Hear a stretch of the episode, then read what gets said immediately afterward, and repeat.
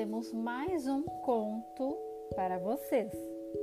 O conto de hoje, Os Músicos de Bremen, dos irmãos Green, com a tradução de Clarissa Píncola Estes. Era uma vez um homem, dono de um burro que durante anos carregou sacos para o moinho sem descanso. Por fim, sua energia se esgotou e ele não servia mais para trabalhar. Assim sendo, seu dono começou a pensar na melhor maneira de cortar as despesas para sustentá-lo. Mas o burro, percebendo que havia maldade no ar, fugiu e tomou a estrada para Bremen. Quando lá, quando já estava andando havia algum tempo, emparelhou com um cão que se deitara ofegante na estrada, como se tivesse largado as patas no caminho. Ora, por que está ofegando tanto rosnador? Pergunta o burro. Ah, responde o cão, só porque estou velho e cada dia mais fraco, e também por não conseguir mais acompanhar a matilha, meu dono queria me matar, então fugi. Mas agora, como vou ganhar meu pão? Quer saber de uma coisa? disse o burro. Estou indo para Bremen e vou ser músico. Venha comigo e faça parte da banda. Tocarei a laúde e você tocará tímpano cão concordou e seguiram juntos. Mais adiante, eles encontraram um gato, sentado na estrada com cara de enterro. Ora, que foi o que aborreceu Bigodes? perguntou o burro. Quem pode continuar animado quando está na penúria? disse o gato. Estou ficando velho, meus dentes estão rombudos e eu prefiro sentar junto ao fogão e ronronar em vez de sair caçando ratos. Só por causa disso, minha dona quis me afogar. Fiquei longe da casa, mas agora não sei para onde correr. Venha conosco para Bremen, disse o, o burro. Você é um grande parceiro nas serenatas, portanto, pode ser músico. O gato concordou e se juntou ao grupo. Em seguida, os fugitivos passaram por um quintal onde um galo estava sentado à porta do celeiro cantando a todo volume. Você já está cantando tão alto que o som perfura os tímpanos de quem passa, disse o burro. Que aconteceu? Ora, não é que eu não tenha profetizado bom tempo para o dia da Anunciação, quando Nossa Senhora lava a roupinha do menino Jesus e quer secá-la. Mesmo assim, só porque as visitas de domingo estão vindo amanhã, minha dona não teve pena e mandou a cozinheira torcer meu pescoço hoje à noite para fazer uma canja. Por isso estou cantando agora a plenos pulmões enquanto posso. Venha, crista vermelha, disse o burro. É melhor vir conosco. Estamos a caminho de Bremen e lá terá melhor sorte. Você tem uma boa voz e quando fizermos música juntos, será de boa qualidade. O galo se deixou convencer e os quatro seguiram juntos. Não puderam, porém, chegar à cidade no mesmo dia e à noitinha ainda iam atravessar uma floresta, onde decidiram passar a noite. O burro e o cão se deitaram embaixo de uma árvore, de uma grande árvore. O gato e o galo se acomodaram nos ramos, com o galo voando até o alto da árvore para que para ele era o lugar mais seguro.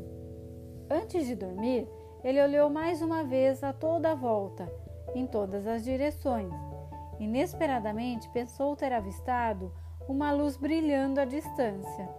Gritou para os companheiros que não muito longe parecia haver uma casa, pois estava vendo uma luz. Muito bem, disse o burro. Vamos sair em sua direção, porque a hospedagem aqui é muito ruim cão, por sua vez, pensou que uns ossos ou uma caminha lhe conviriam. Então, os quatro começaram a caminhar em direção à luz e não tardou a viram brilhar com maior nitidez e ir crescendo até eles chegarem a um covil de ladrões fortemente iluminado.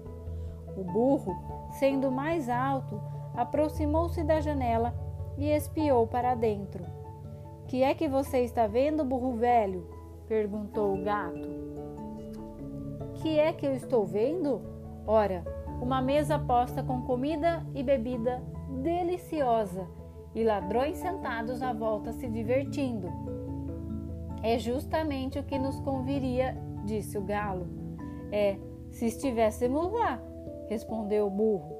Então os animais se aconselharam quanto ao que fazer para expulsarem os ladrões.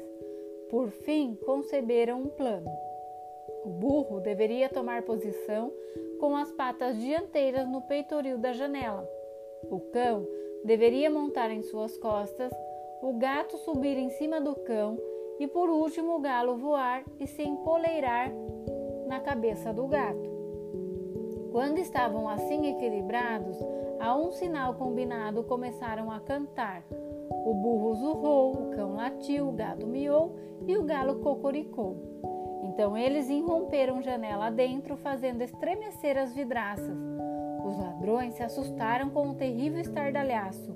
Pensaram que no mínimo havia um demônio a atacá-los e fugiram para a floresta alarmadíssimos. Então os bichos se sentaram à mesa e se serviram, conforme o seu gosto, e comeram como se as semanas estivessem passando fome. Quando terminaram, apagaram a luz e procuraram onde dormir, cada qual de acordo com a sua natureza ou o seu gosto.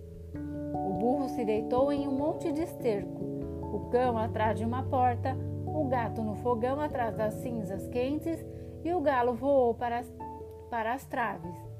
E como estavam cansados da longa viagem, não tardaram a dormir. Depois da meia-noite, quando os ladrões viram de longe que a luz não estava mais brilhando e que tudo parecia quieto, o chefe do bando disse: Não deveríamos ter nos apavorado com um alarme falso, e mandou um dos ladrões ir examinar a casa. Encontrando tudo silencioso, o mensageiro entrou na cozinha para acender uma luz e, pensando que os olhos faiscantes do gato fossem carvões em brasa, aproximou um fósforo deles. Mas o gato não estava para brincadeiras. Saltou em seu rosto, bufou e arranhou. O homem se apavorou e fugiu. Ele tentou sair pelas portas do, dos fundos, mas o cão que estava deitado ali se assustou e mordeu sua perna. Quando passou por cima do esterco na frente da casa, o burro lhe deu um bom coice com as pernas traseiras, enquanto o galo, que acordou com a barulheira, muito descansado e alegre, gritou do seu poleiro: Cocoró! Diante disso, o ladrão voltou para o chefe o mais depressa que pôde e disse: Tem uma bruxa sinistra na casa que me soprou e me arranhou com suas unhas compridas. Atrás da porta tem um homem armado que me esfaqueou. No quintal tem um monstro negro que me golpeou com um porrete. E no telhado está sentado um juiz que gritou: Tragam o tratante aqui. Por isso saí correndo o mais depressa que pude. Daquela noite em diante, os ladrões não se arriscaram a voltar a casa, o que agradou tanto os quatro músicos de Bremen que eles não quiseram mais sair dali. E quem contou a história por último ainda não acabou de contar.